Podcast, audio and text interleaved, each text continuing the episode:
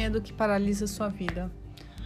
Qual o medo que faz você andar de uma armadura de traumas, que escondem traumas, que escondem medos, que escondem barreiras dentro de você? Até quando você vai viver se podando? Até quando você vai viver se anulando por conta dos pensamentos da sua mente, por conta do medo do que as pessoas vão achar, do que elas podem te julgar? Sabe? Eu só posso falar aquilo o que realmente eu aplico na minha vida, porque seria muita heresia eu falar uma coisa e fazer outra. Mas na minha vida pessoal, eu sempre tive muita preocupação, principalmente com a família, com os parentes, né? O que poderiam achar de determinado comportamento ou decisão minha. E aí a gente fica preso dentro de uma bolha.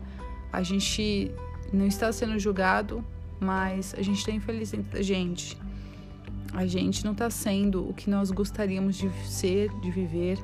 A liberdade é uma das melhores dádivas que o ser humano pode ter. A liberdade não de apenas ser solteiro, porque as pessoas entendem muito por esse lado, mas a liberdade de você fazer o que você quiser, a liberdade de você ser o que quiser, a liberdade de você sair sem dar satisfação, correr, não querer trabalhar, enfim, não ser irresponsável, claro.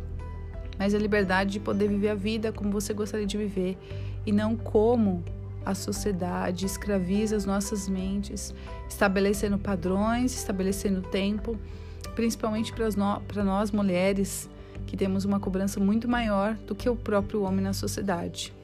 Mas a escolha está nas suas mãos.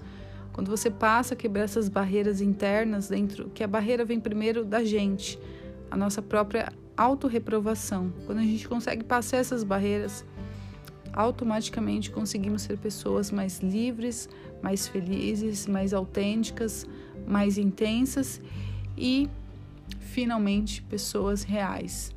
Não somos uma pessoa de mentira, não somos uma vida de Instagram, mas sim uma pessoa que tem seus medos, seus sentimentos, mas que é uma pessoa realizada, que é uma pessoa que vive por você mesmo e não para os outros.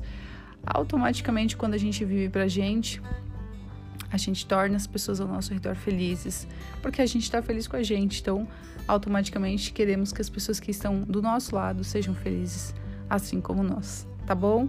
Um grande abraço e até a próxima reflexão.